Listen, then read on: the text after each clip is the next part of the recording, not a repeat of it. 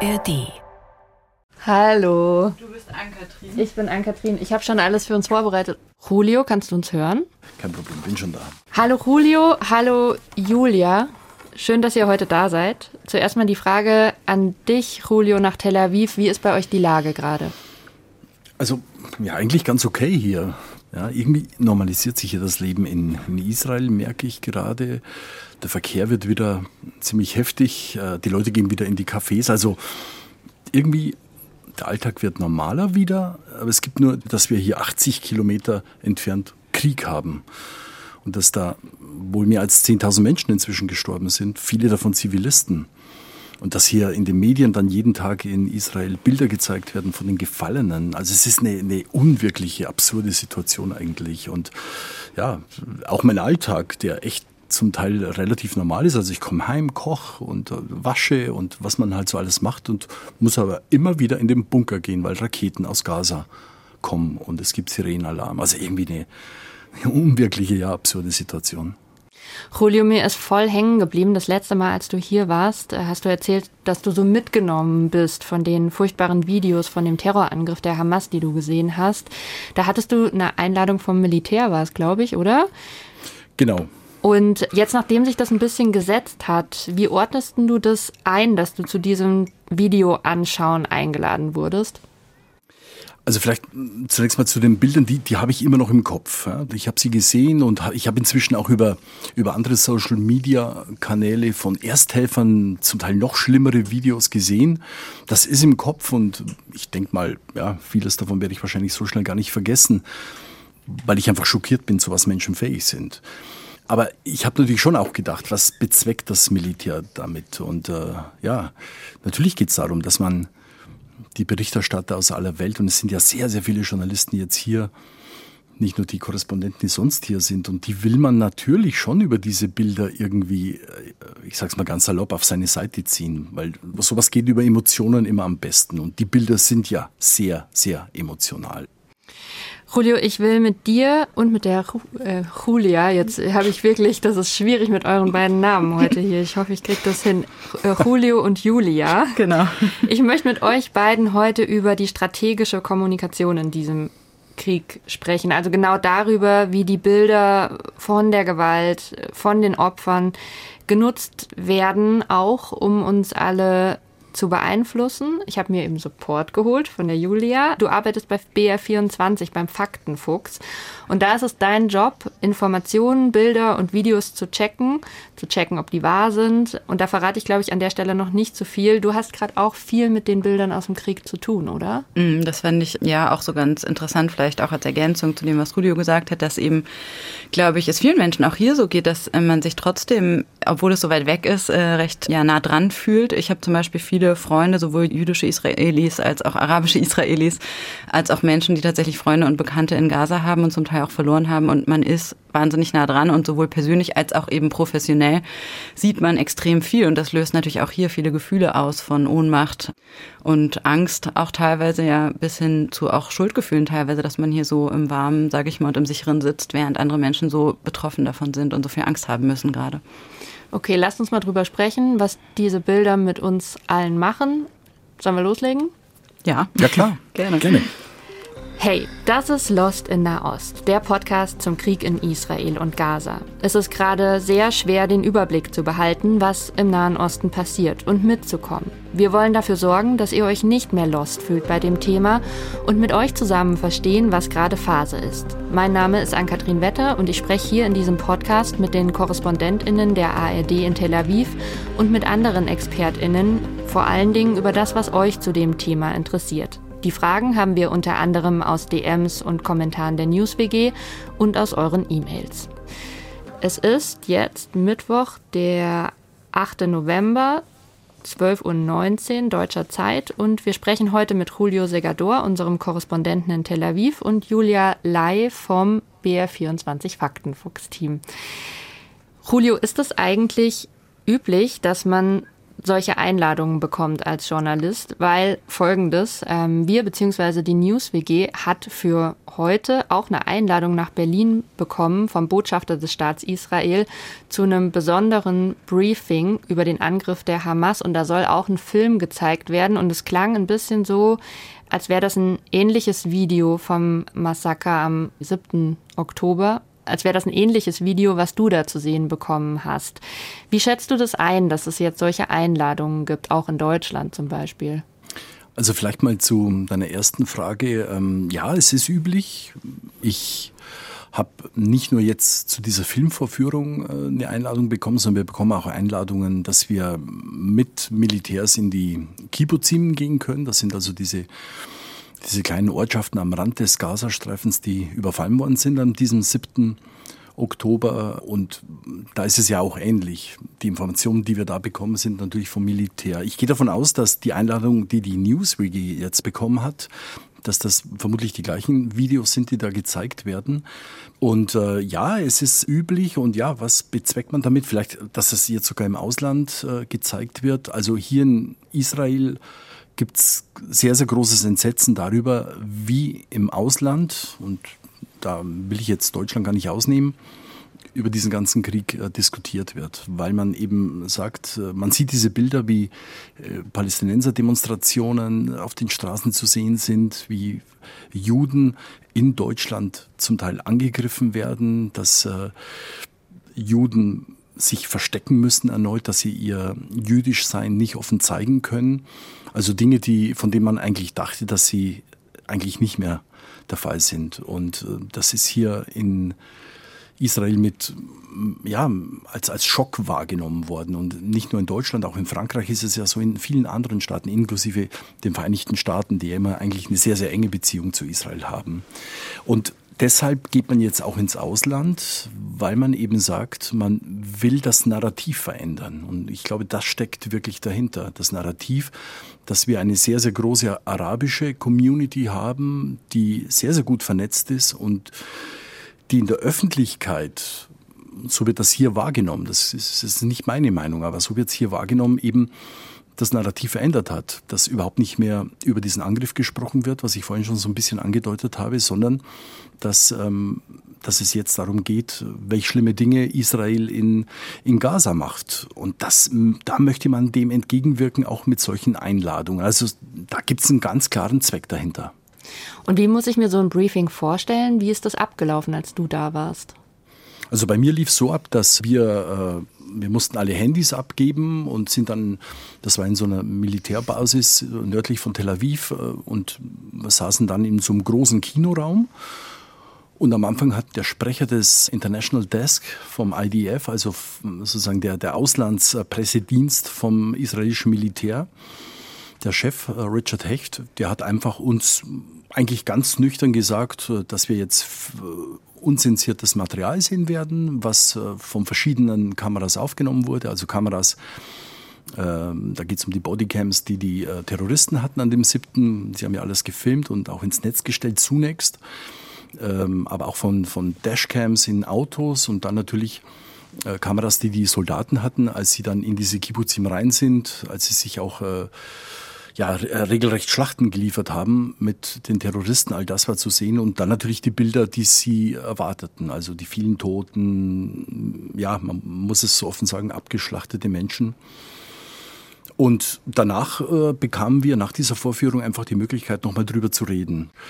Da wurde jetzt ähm, eigentlich das Emotionale nicht nochmal überhöht, dass man, dass dann nochmal jemand gesagt hat, Mensch, habt ihr, habt ihr schon mal so schlimme Bilder gesehen und so? Nee, nee, das war alles sehr, sehr nüchtern, davor und danach. Ich glaube, man wollte einfach auch die Bilder wirken lassen. Und gibt es sowas auch von der Gegenseite, also von der Seite der Hamas? Was die Hamas macht, sehr, sehr professionell, ist, dass sie Videos äh, uns zukommen lässt. Die sind sehr, sehr professionell produziert. Ähm, die sind auch, glaube ich, nicht in, in, im Gazastreifen produziert, vermutlich in, in Katar oder im Libanon, denke ich mal, wo ja auch äh, ziemlich hohe Funktionäre der Hamas sitzen. Diese Videos bekommen wir und äh, wie, wie kommen die bei euch an? die kommen über die Social-Media-Kanäle an. Also bei mir ist es so, dass ich ja eigentlich schon vorher immer einen der Pressesprecher der Hamas, mit dem ich mich ja auch getroffen habe im, im Gazastreifen, als ich dort war, vor dem Krieg, den hatte ich als Kontaktperson, ganz normal, wie es eben so ist, dass man zu den Leuten der, der Presse in Kontakt hat und der schickt mir weiterhin eben diese Videos. Äh, zusätzlich bekomme ich sie jetzt auch über, über andere Kanäle, aber es sind die im Grunde die gleichen Videos. Also wie gesagt, das ist sehr, sehr professionell gemacht.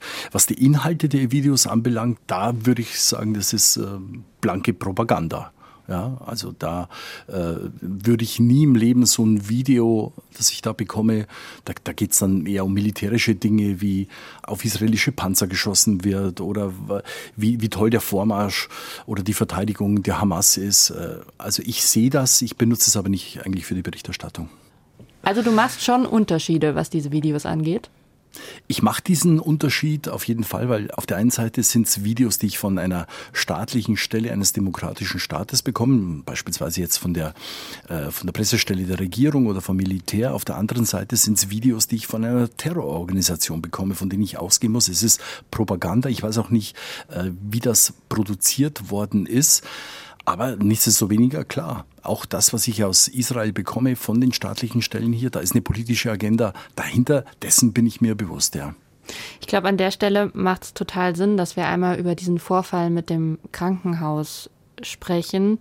Julio, vielleicht kannst du einmal noch kurz in Erinnerung rufen, was genau passiert ist, bevor wir dann mit Julia darüber sprechen, wie sie mit den Videos, die es dazu gab, umgegangen ist das war, glaube ich, in der, in der zweiten Woche des Kriegs, also zu einem relativ frühen Zeitpunkt. Und da wurde, und ich weiß es sehr gut, weil ich habe äh, darüber auch berichtet, mm, und da wurde eben von äh, palästinensischer Seite, von Hamas-Seite, muss man sagen, weil äh, alle Palästinenser Organisationen und Strukturen bis hin das Gesundheitsministerium ja von der Hamas kontrolliert werden im Gazastreifen. Und da wurde uns kommuniziert, dass es einen Angriff gegeben hat auf ein Krankenhaus. Das war die, die erste Information. Und dann ein bisschen später kamen schon die ersten Bilder. Es war dann wohl nicht direkt im Krankenhaus, das, das hat man aufgrund der Bilder sehr, sehr gut gesehen, sondern eigentlich an einem Parkplatz daneben. Und ähm, vom Inhalt her wurde uns kommuniziert aus dem Gazastreifen, dass die Israelis eben mit ihrem heftigen Beschuss jetzt auch ein Krankenhaus beziehungsweise eben diesen Parkplatz getroffen haben, wo dann mehrere Gebäude eingestürzt sind und dass es sehr, sehr viele Tote gab. Ähm, Julia, dieser Vorfall mit dem Krankenhaus, ihr habt das als Team, als sich die ganze Welt gefragt hat, wer hat da wann wen beschossen, habt ihr als Team vom Faktenfuchs eine Analyse zugemacht. Wie geht ihr bei sowas denn vor?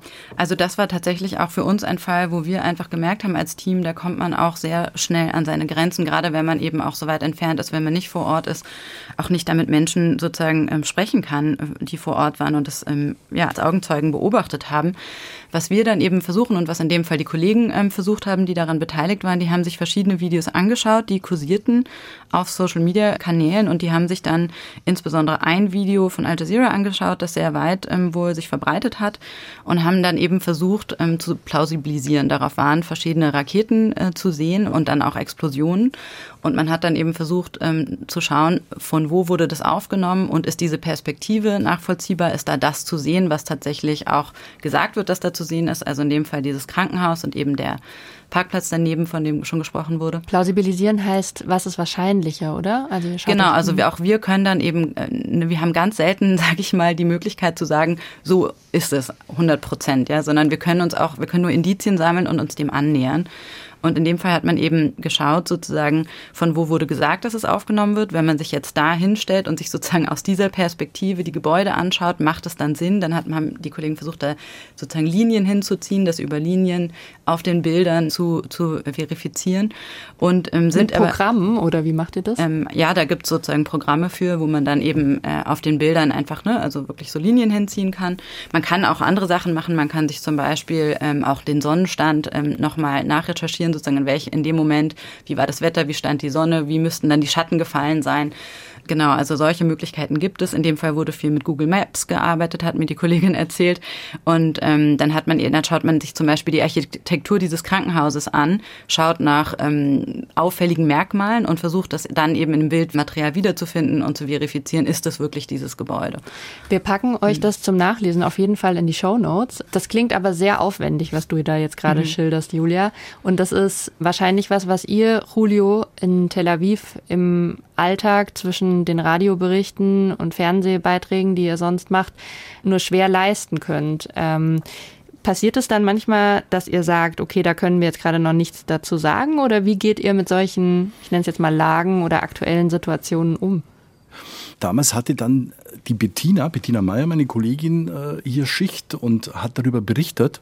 Und die Bettina hat von sich aus gesagt, sie will jetzt mal nicht von einem Raketeneinschlag sprechen, sondern sie spricht nur von einer Explosion dort. Weil wenn man Raketeneinschlag sagt, dann ist es relativ klar, dass man die Israelis meint. Und da der Fall wirklich so unklar war in dem Moment, hat sie gesagt, also sie spricht nur, es hat da eine Explosion gegeben. Wir haben nämlich dann sehr, sehr schnell auch die Reaktion bekommen von den Israelis, die gesagt haben, Moment mal, wir überprüfen den Fall und werden, werden uns relativ zeitnah äußern, weil es natürlich auch für Israel ein Riesending war, dass äh, ein, ein Krankenhaus beschossen worden ist. Und ähm, es hat sich dann in der Folge relativ schnell gezeigt, ähm, dass vieles eben nicht gestimmt hat. Aber wir haben natürlich schon verschiedene ja, Kategorien, wo wir dann auch diese Plausibilität, von der Julia eben gesprochen hat, auch für uns als Maßstab nehmen. Und äh, da muss ich sagen, das Wichtigste ist natürlich in den letzten viereinhalb, fünf Wochen, dass wir eigene Mitarbeiter dort hatten.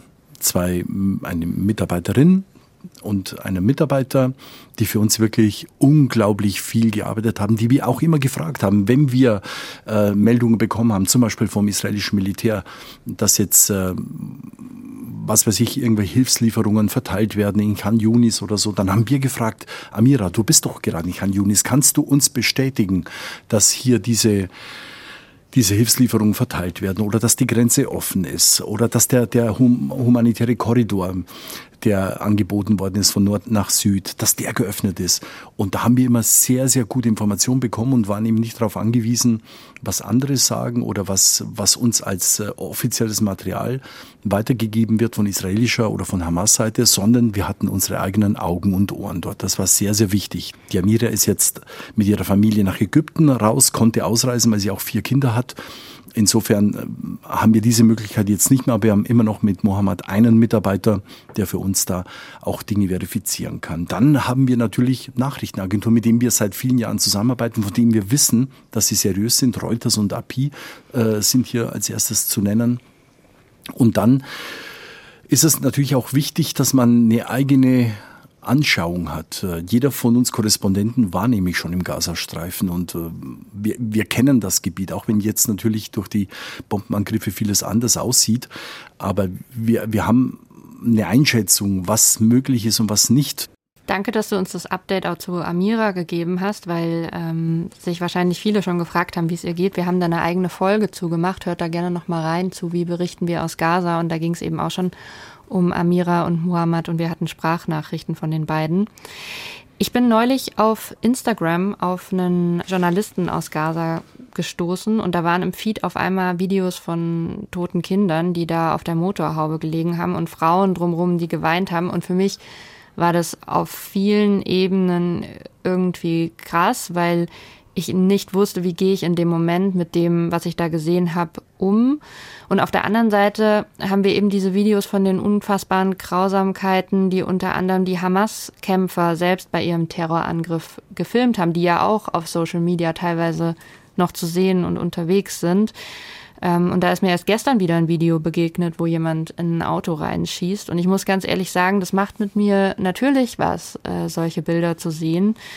Wie kann ich denn erkennen, was mich manipulieren soll und was nicht, ist vielleicht, ich schaue dich jetzt gerade an, Julia, ähm, eine Frage an dich und wie gehe ich damit am besten um? Hm.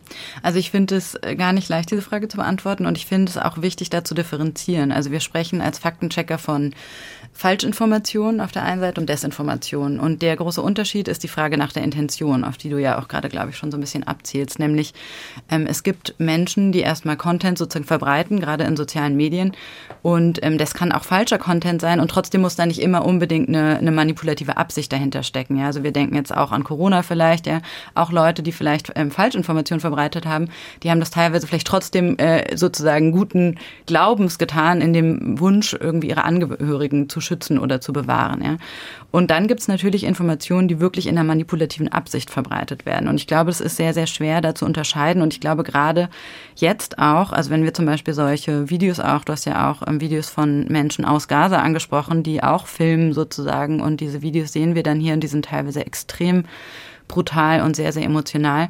Ich glaube, auch da wird es wieder beides geben. Also auf der einen Seite gibt es natürlich Menschen, die sozusagen vor Ort sind, die all das Schreckliche auch erleben, die auch dieses Leid erleben ähm, und die das sozusagen mit der Welt teilen möchten, die auch auf ihr Leid aufmerksam machen möchten.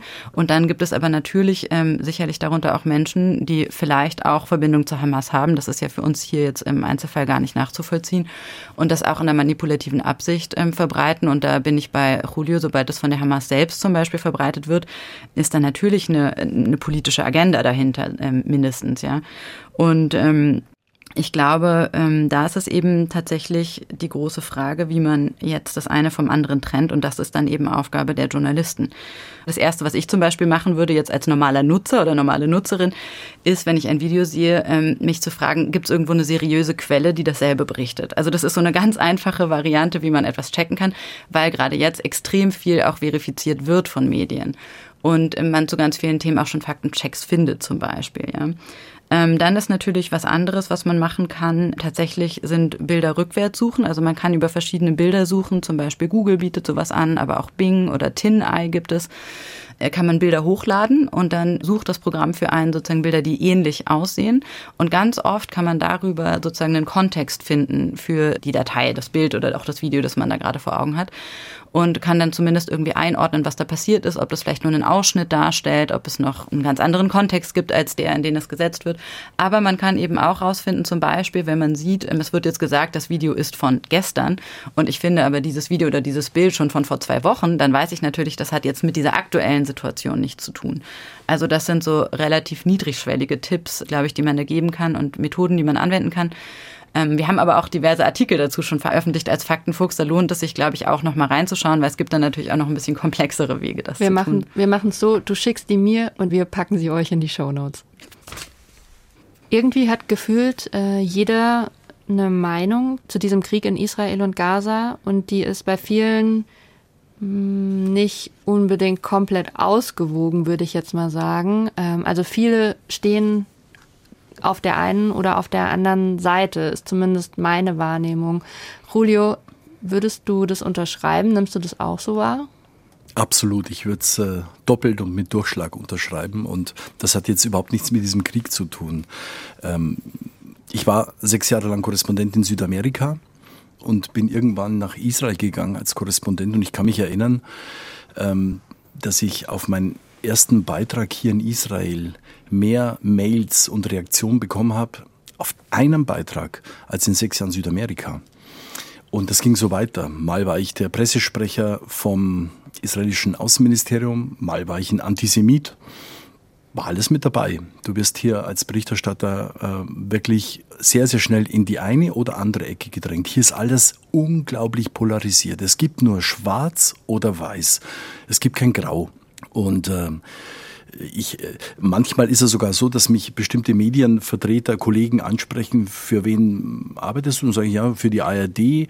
Und äh, was ist das? Ist das eher regierungsnah oder eher regierungsfern? Und ich sage, nee, eigentlich weder noch. Wir versuchen eigentlich neutral und, und, und äh, objektiv über dieses Berichtsgebiet äh, auch dann zu, zu berichten. Und dann gucken die einen oft an und sagen, das ist überhaupt nicht möglich. Es, ist, es ist so, es ist wirklich unglaublich polarisiert und das schon seit 75 Jahren, dieses, dieser Nahe Osten. Und wie schaffst du es, objektiv zu bleiben, wenn du eben diese Bilder, von denen du gesprochen hast oder über die wir jetzt die ganze Zeit gesprochen haben, wenn du die siehst, wie gehst du damit um? Also ich versuche ich versuch wirklich, ähm, meinen gesunden Menschenverstand einzuschalten und das Erste, was im Krieg verloren geht, ist die Wahrheit. Und da ist echt was dran. Julio, vielen Dank ähm, für deine Zeit. Wie geht es jetzt bei dir denn weiter die nächsten Tage? Es kommt ein großer Seufzer. Ich darf, ich darf, ich darf raus. Ich, äh, ich gehe jetzt einfach mal für zehn Tage raus aus, aus Israel, äh, fliege morgen nach Berlin zu meiner Familie und bin froh, dass ich einfach mal durchatmen kann, weil ich jetzt wirklich seit dem ersten Tag mit sehr, sehr wenig Freizeit durchgehend durchberichtet habe, mit einer sehr, sehr hohen Taktung. Und ähm, bin froh, dass ich hoffentlich, hoffentlich abschalten kann. Das, ich weiß nicht, ob es mir gelingen wird. Dafür ist es hier alles viel zu intensiv. Ich hoffe es einfach. Julio, ich wünsche dir alles Gute für deine Zeit mit deiner Familie. Erhol dich gut und wir hören uns dann wahrscheinlich, wenn du wieder da bist. Vielen Dank. Und ganz lieben Dank auch an dich, Julia, dass du heute hier warst. Ja, danke, dass ich hier sein durfte. Das mit den Bildern gerade, die wir alle sehen auf Social Media, das ist alles nicht so leicht und jeder muss da auch ein bisschen auf sich selbst aufpassen. Wenn ihr euch fragt, wie ihr mit belastenden Gedanken und Emotionen besser umgehen könnt, dann haben wir eine Podcast-Empfehlung für euch, nämlich zu dreimal besser. Die haben eine Folge gemacht zur Resilienz. Mit Stress und Krisen besser umgehen heißt die Folge. Findet ihr auch in der ARD Audiothek und unten in den Show Notes. Und falls ihr eine Frage habt, die wir hier besprechen sollen, dann schickt uns die gerne per DM an die NewsWG, die Nachrichten auf Instagram macht, oder an uns an lostinnahost.br.de findet ihr auch in den Show Notes. Lost in Nahost ist ein Podcast von BR24 und dem ARD-Studio Tel Aviv in Zusammenarbeit mit der NewsWG, die Nachrichten auf Instagram macht. Das Redaktionsteam dieser Folge sind Sarah Pache, Birgit Frank, Jan-Christoph Kitzler, Julio Segador und ich, Ann-Kathrin Wetter.